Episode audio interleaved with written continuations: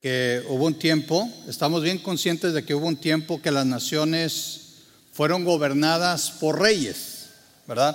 Si nosotros leemos el Antiguo Testamento nos damos cuenta de que ahí se hablaba de los reyes y usualmente la fama y la prosperidad de un reino dependía del rey que lo gobernaba.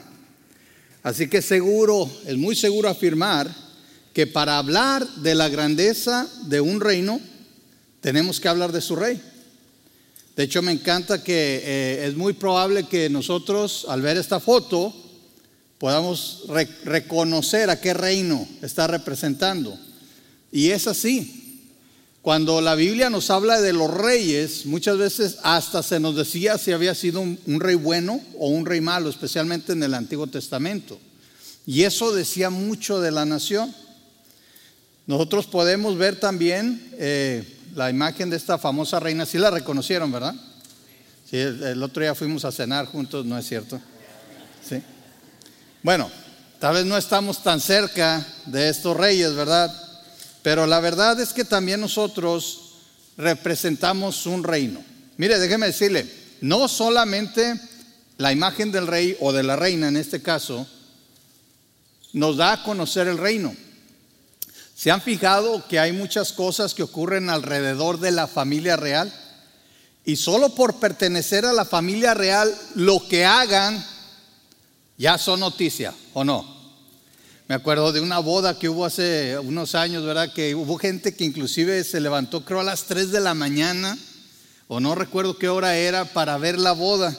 No, yo dije que Dios les bendiga, ¿verdad? Yo a esas horas no, no estoy funcionando. Pero mire, ¿Qué es lo que quiero decir? Que también los hijos de los reyes representan el reino. ¿Sí? Nosotros tenemos que saber que como hijos del rey podemos dar una buena o una mala imagen, una reputación al reino. Nosotros como hijos del rey tenemos promesa de un reino mejor que cualquiera, cualquiera que ha existido o que existirá aquí en la tierra. Eso es lo que el autor de Hebreos le quiere recordar, le quiere hacer notar a sus lectores. Y para ayudarlos a recordar ese reino y su responsabilidad como ciudadanos del mismo y como hijos del rey, primero les pide lo siguiente, y si quieren abrir sus Biblias o verlo aquí en la pantalla, vamos a Hebreos capítulo 12, donde en el versículo 1 al 4 nosotros vemos cómo les pide que sigan el ejemplo del rey. Fíjense bien lo que dice estos versículos. Por lo tanto, y esto se refiere al capítulo 11, los que estuvieron en la predicación de la semana pasada recuerdan que estuvimos hablando de este que muchos le llaman el Salón de la Fama de la Fe. Y nos habla de muchos personajes que mostraron su fe, pero que no necesariamente recibieron todo lo prometido, sino que aún están esperando el cumplimiento de algunas promesas.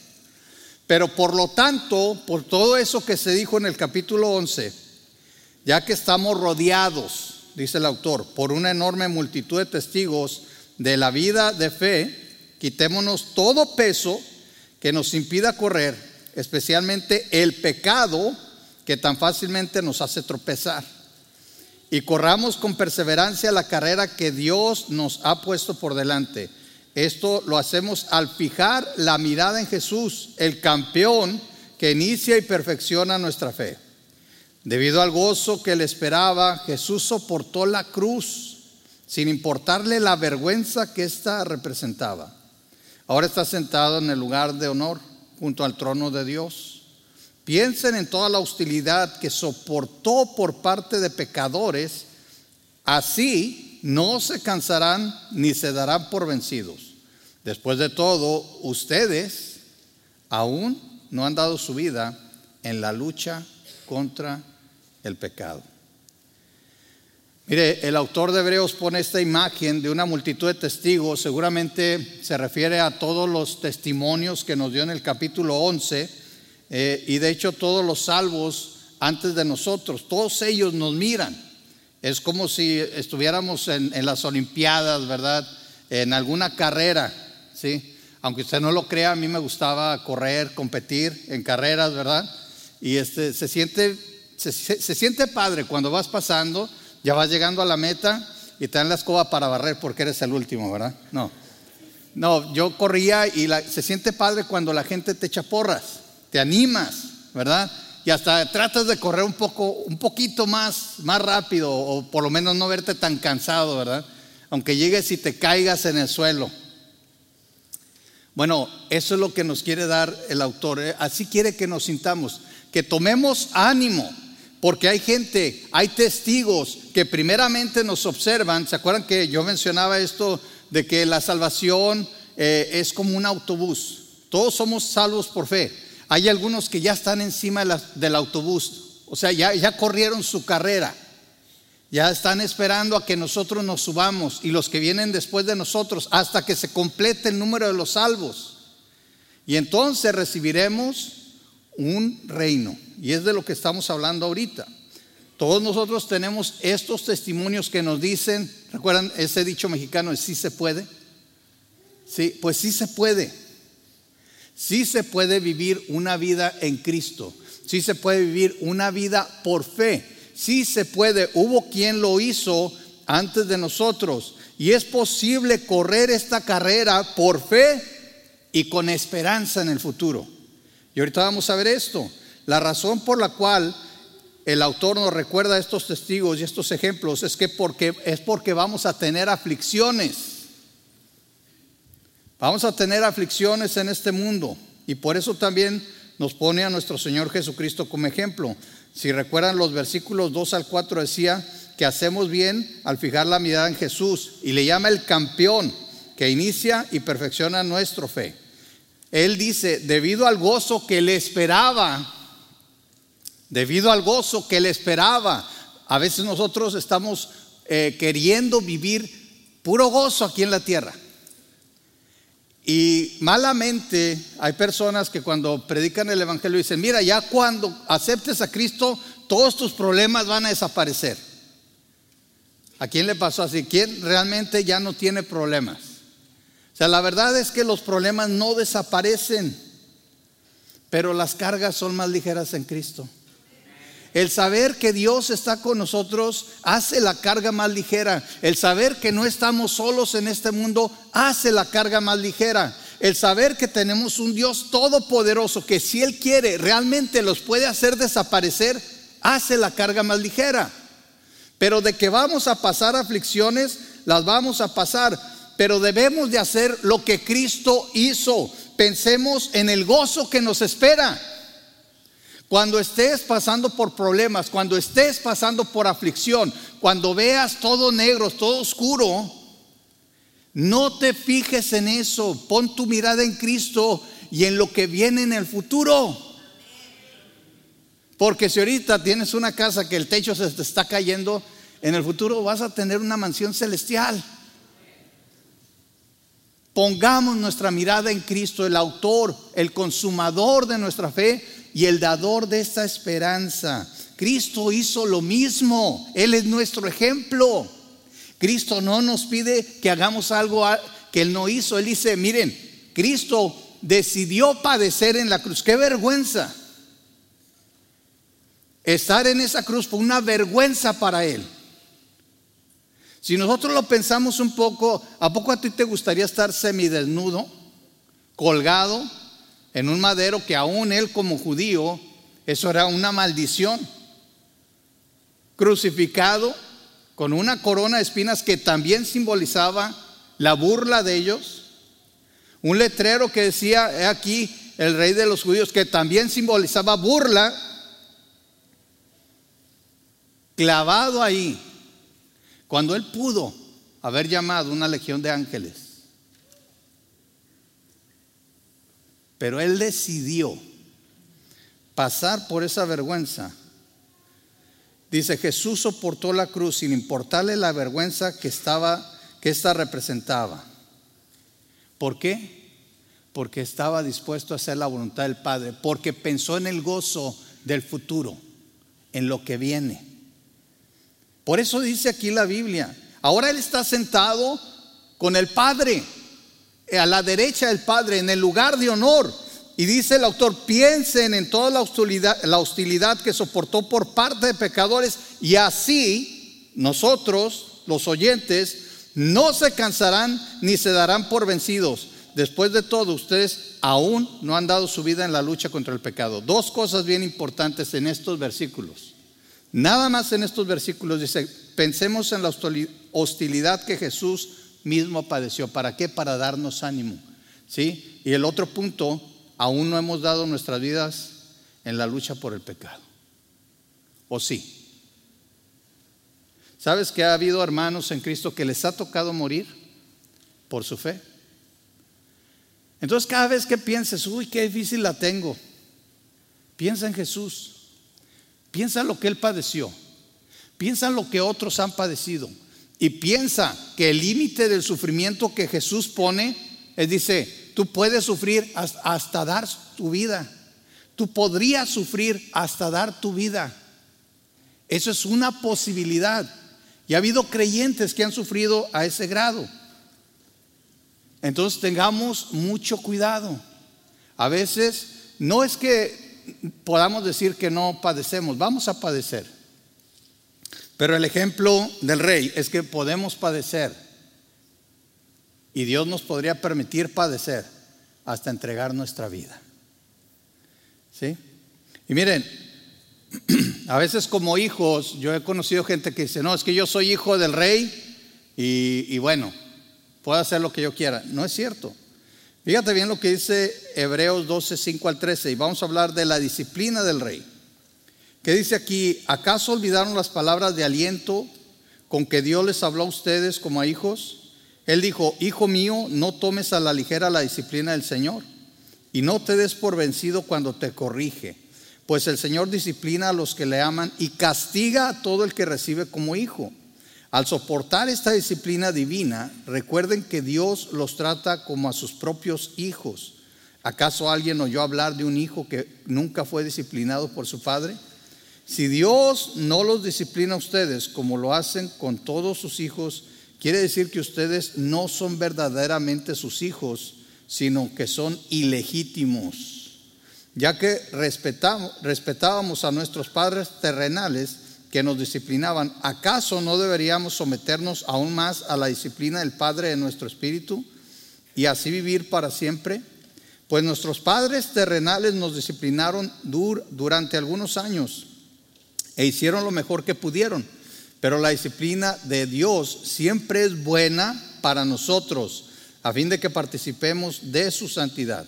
Ninguna disciplina resulta agradable a la hora de recibirla. Al contrario, es dolorosa, pero después produce la apacible cosecha de una vida recta para los que han sido entrenados por ella. Por lo tanto, renueven las fuerzas de sus manos cansadas y fortalezcan sus rodillas debilitadas. Tracen un camino recto para sus pies, a fin de que los débiles y los cojos no caigan, sino que se fortalezcan. Les decía, algunos piensan que por ser hijos del rey tenemos todos los privilegios y nada de responsabilidad. ¿Es así? Yo creo que no. Pero esto no debe ser así, inclusive si lo pensamos. Un príncipe del reino no queda excluido de las consecuencias de fallarle al rey. ¿Se oíste esto? Un príncipe de cualquier reino nunca queda excluido de las consecuencias de fallarle al rey. Nosotros como príncipes y princesas, ¿verdad? Que tenemos aquí, somos responsables delante de nuestro rey. Algunos tienen problemas con el término de disciplina. Me llama la atención que aquí el autor, en aquel tiempo, él asegura que todos los padres que aman a sus hijos los disciplinan. Y yo sé que ahorita hay personas que no creen en la disciplina. Inclusive, miren, y esto viene del mundo. Y el mundo siempre va en contra de Dios. Y Dios nunca habla de que la disciplina sea mala. La disciplina es buena. Y no estoy hablando de golpear a los hijos necesariamente. Estoy hablando de disciplinar. Y algunos tienen problemas con este término, pero la disciplina es buena. A mí me dieron disciplina. De hecho, tengo una foto aquí, una, una imagen. Eh, ¿Sí la ven? Fear the chancla. Teman a la chancla. A ver, ¿a cuántos le dieron con la chancla? A vamos aquí a ver. ¿Quién conoce la chancla de primera mano? Mire, mi abuela, la mamá de mi papá, yo no sé, las señoras de antes y las chanclas, yo no sé qué, si había un pacto, ¿verdad? Ahí o algo. Porque nosotros, yo tengo, soy el mayor de todos, soy el, primer nieto, el, primer hijo de, mis papás, o sea, eh, yo era el mayor, pero luego tuve un tío mío que es menor y luego unos primos. Entonces, estábamos así en escalerita. Mi abuela tenía una farmacia y a veces nos poníamos a jugar ahí en donde se supone que va la clientela. ¿Verdad? Y, nos decía que se callen. ¿Y qué creen que hacíamos? No, se le seguíamos, ¿verdad? Parecía que nos decía, haga más ruido. Y de repente nos metíamos adentro de la farmacia y empezábamos a jugar. Y para salir de la farmacia, de allá del mostrador, había solamente un pasillito. Entonces, si queríamos salir corriendo, teníamos que salir en fila india, ¿verdad? Pues una vez mi abuela se cansó hasta acá. Y de esas veces que no sé cómo le hacen las señoras para agarrar la chancla, yo todavía estoy practicando y no puedo. Sí, pero salimos, que les dije que se callaran y salimos corriendo porque ya sabíamos el tono de voz, ¿verdad? Y de repente, así como en cámara lenta, voy yo y pum, me pega la chancla. Y luego le pega al que va enfrente y luego así, pum, a los cinco nos dio. Yo lo vi. Nadie me cuenta pues nos quedamos quietos por un rato, ¿verdad? Es, todos platicaban, es más, hizo leyenda. Nos juntamos en círculo y decimos, ¿cómo le hizo la abuela? Para pegarnos a la pum, pum, pum. Así botó cinco veces la chancla. Y hasta parecía boomerang, ¿verdad? parecía que le regresaban la mano. Yo no sé. No me explico, pero yo lo vi, hermanos. Ahora, yo no tengo, la verdad, ningún trauma con eso. Yo agradezco por la disciplina de mis abuelos, de mis padres, porque me enseñó lo que es el temor, lo que es la obediencia. Y es lo que dice aquí la palabra, si, si los padres, siendo malos, ¿verdad? Siendo injustos a veces, nos dan disciplina que nos ayuda, es bueno recibir la disciplina de Dios. Fíjate lo que dice, ninguna disciplina resulta agradable a la hora de recibirla, al contrario, es dolorosa, pero después produce la pasible cosecha de una vida recta para los que han sido entrenados por ella. Por tanto, renueven las fuerzas de sus manos cansadas y fortalezcan sus rodillas. Estos son los resultados de la disciplina. Tracen un camino recto para sus pies a fin de que los débiles y los cojos no caigan, sino que se fortalezcan. La disciplina de Dios te va a fortalecer, te va a ayudar a caminar rectamente, te va a dar, fíjate bien, una cosecha apacible, una vida recta. Y me llama la atención que habla para aquellos, aquellos que han sido entrenados en la disciplina. La disciplina no se da una vez. Si entendemos la palabra entrenar, les, dije, a mí me gustaba, me gustaba este, mucho competir. Cuando iba a competir me ponía a entrenar. Era algo constante. Igualmente Dios, porque te ama, te disciplina. A ver, no, ahí viene el amén, dígalo. Sabes que Dios es porque eres hijo. Es porque eres hijo, es porque eres hija que Dios te disciplina. No quieres disciplina, entonces no quieres ser hijo. ¿Qué prefieres? ¿Qué preferimos? No hay nada peor que un padre o que padres que tienen hijos malcriados. Y mire, la misma palabra lo dice, mal criado. Pero muchas veces, no digo que siempre, porque el carácter de la persona también cuenta. Muchas veces los niños son malcriados por culpa de quién? De los padres. Por la falta de disciplina. ¿Sí? Para, dijeron los abuelos por ahí, bueno, también. Pero bueno, ahí se los dejo de tarea. Pero mira, si eres un verdadero príncipe, si eres una verdadera princesa de Dios, no menosprecia la disciplina del rey.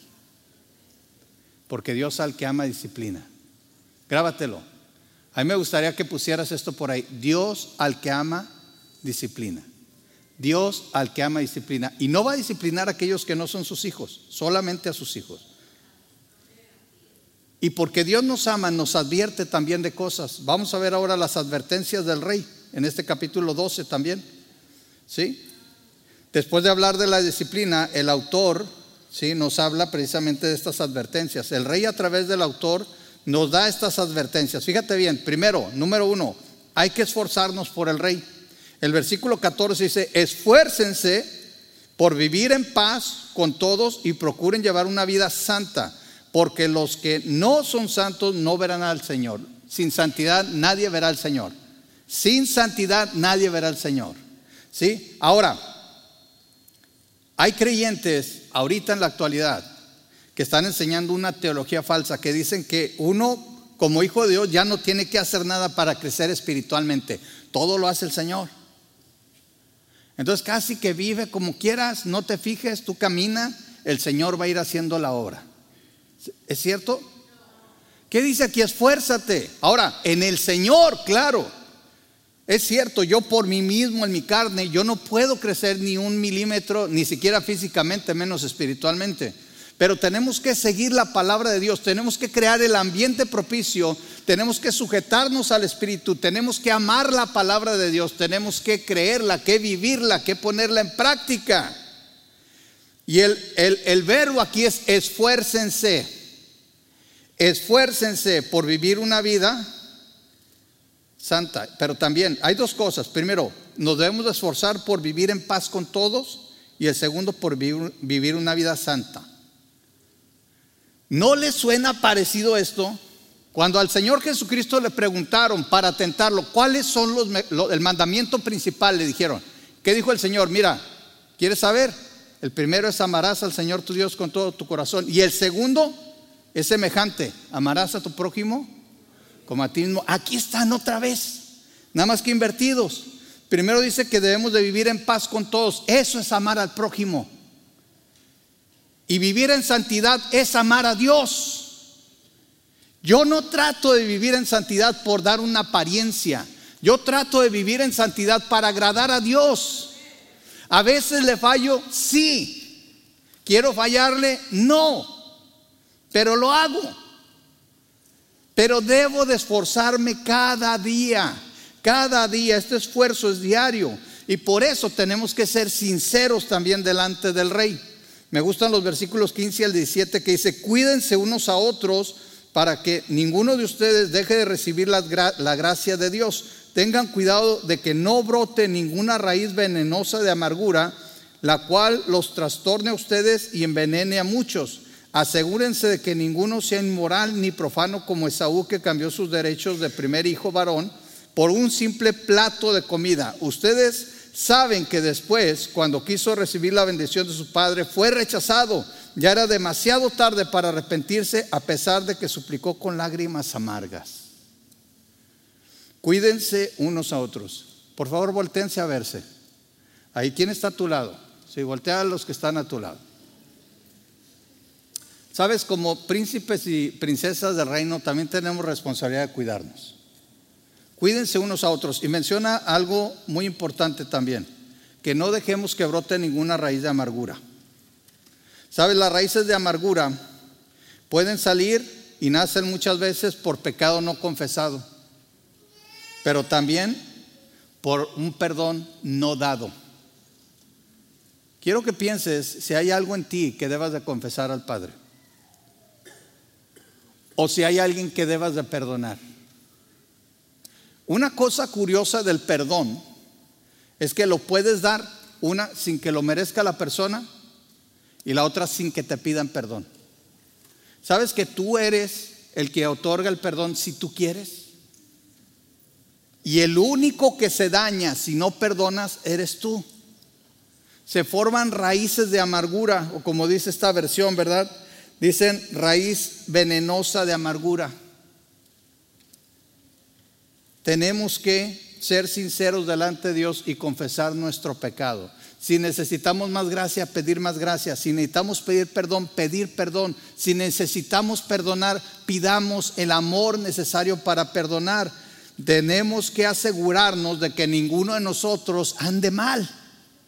Que no cambiemos las grandezas y las riquezas del reino por un plato de lentejas.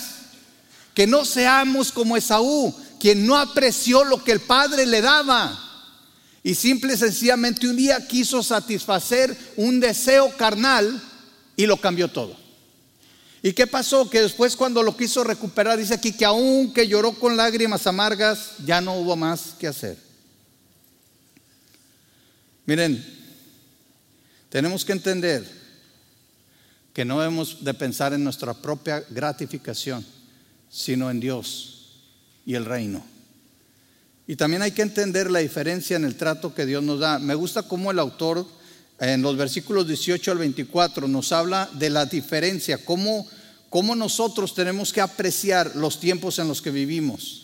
Dice aquí, versículo 18 de, Hebreos 12, ustedes no se, no se han acercado a una montaña que se pueda tocar, a un lugar que arde en llamas, un lugar de oscuridad y tinieblas rodeado por un torbellino, como le sucedió a los israelitas cuando llegaron al monte Sinaí.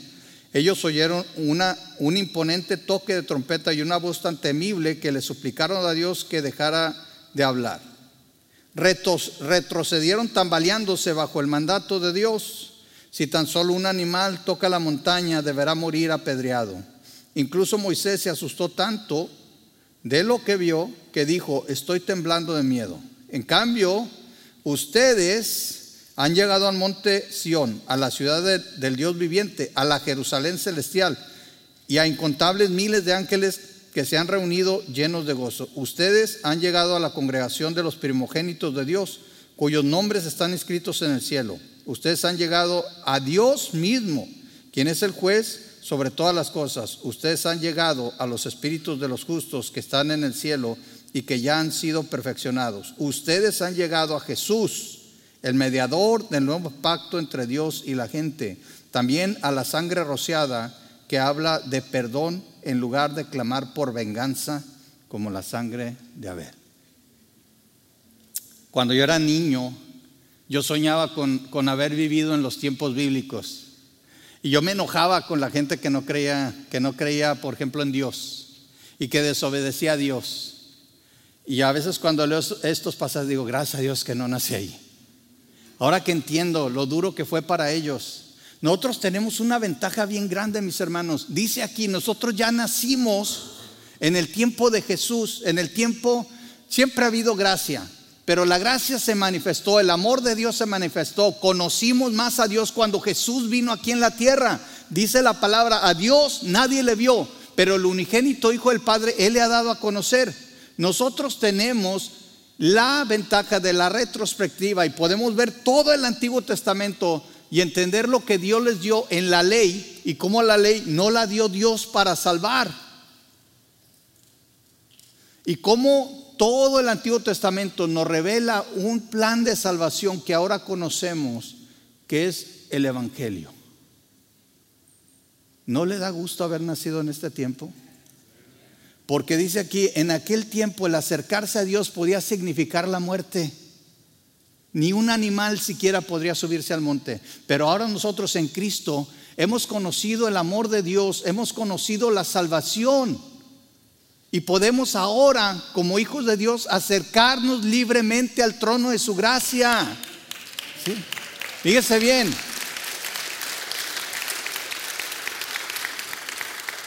No tiene que temer. No tiene que temer. Ahora, ese Dios que se mostró en aquel tiempo que realmente la gente le temía, ha mostrado también su misericordia y su amor para con nosotros y podemos acercarnos a Él y podemos ser salvos por la fe.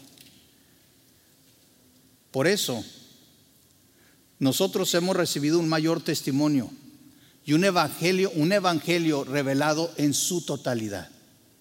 Ya no tenemos que estar pensando cómo sería. La gente creyó por fe y fue salva. Pero ahora nosotros entendemos exactamente cómo Dios nos da esa salvación. ¿Está agradecido por Cristo? ¿Está agradecido por su salvación? ¿Está agradecido por el Espíritu Santo? ¿Sí? ¿Está agradecido por la palabra de Dios? Amén. Ahora, si está agradecido por la palabra de Dios, este punto es muy importante. Hay que escuchar al rey. Fíjese bien lo que dice el versículo 25 al 27. Tengan cuidado de no negarse a escuchar a aquel que habla. Tengan cuidado de no negarse a escuchar a aquel que habla, pues si el pueblo de Israel no escapó cuando se negó a escuchar a Moisés, el mensajero terrenal, ciertamente nosotros tampoco escaparemos si rechazamos a aquel que nos habla desde el cielo. Cuando Dios habló desde el monte Sinaí, su voz hizo, temblar la tierra, pero ahora Él hace otra promesa. Una vez más, haré temblar no solo la tierra, sino también los cielos. Eso significa que toda la creación será agitada y removida para que solo permanezcan las cosas inconmovibles. Ese es el poder de Dios. Él puede remover esta tierra desde sus cimientos, pero Él nos habla ahora por la palabra. Ya no busquemos oír su voz en sueños. Él es claro en su palabra, Él te habla directamente, no entendemos eso. Si entendiéramos esto, todos los días estaríamos en la palabra de Dios, todos los días estaríamos buscando la voluntad de Dios, nos acercaríamos a la Biblia con el deseo de que esa voz tan potente nos hable a nuestras vidas. No desaproveches. Aquellos en el pasado hubieran querido haber tenido las palabras de Dios escritas como las tenemos nosotros hasta el futuro el Señor nos ha revelado. Que no lo, no lo entendamos completamente, eso es otra cosa. Pero Él nos ha revelado en sus planes para la eternidad. No, nada más lean Apocalipsis. Esta advertencia está bien clara. Creo que no hay mucho que decir.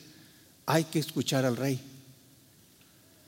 Porque si aquellos que no escucharon a sus mensajeros recibieron disciplina, Ahora imagínate si tú no escuchas directamente lo que está diciendo Dios. ¿Sabes? Con toda honestidad, no necesitamos a nadie más que la palabra y el Espíritu Santo para oír la voz de Dios. Pero gloria a Dios por su iglesia, ¿verdad? Porque podemos reunirnos y alabar juntos. Pero sabes, el crecimiento espiritual mayor lo vas a tener en tu hogar, en tu intimidad con Dios cuando tú busques la voz de Dios, sabes, Dios puede hacer que tu vida simbre, tiemble desde sus cimientos. Ese es el poder de la palabra de Dios. Así como el monte tembló, Él puede hacer temblar tu vida, puede hacer temblar tu alma de emoción, de gozo, de alegría por saber que tienes un Dios que te ama, que se ha revelado a ti. ¿Sí?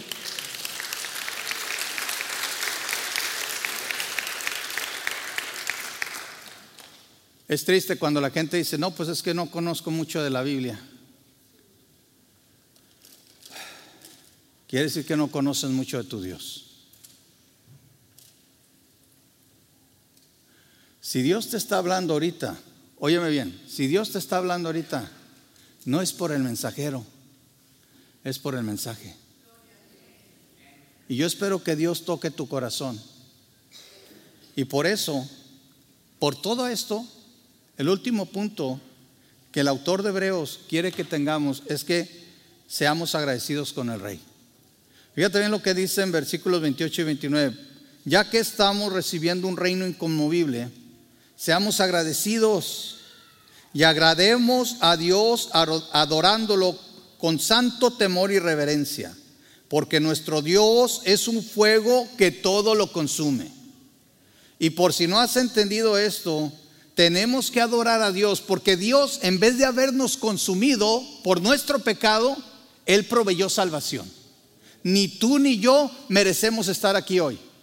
Pero Dios tuvo misericordia y en vez de consumirnos, mandó a nuestro Señor Jesucristo a morir en la cruz para que tú y yo, si creemos en Él, podamos tener vida eterna y tengamos entrada a este reino que dice aquí es un reino inconmovible un reino que no se mueve, un reino que no va a terminar, un reino que permanece para siempre, desde la eternidad hasta la eternidad.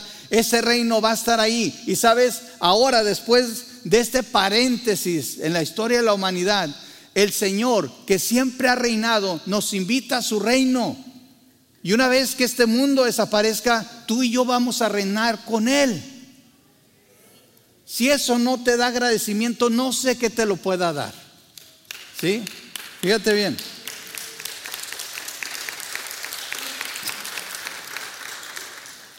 Hay dos cosas que puedes hacer en agradecimiento. Primero, servir al Señor con temor y reverencia. Y adorar al Señor con temor y reverencia. Sirvamos al Señor por agradecimiento, no para que nos dé más cosas.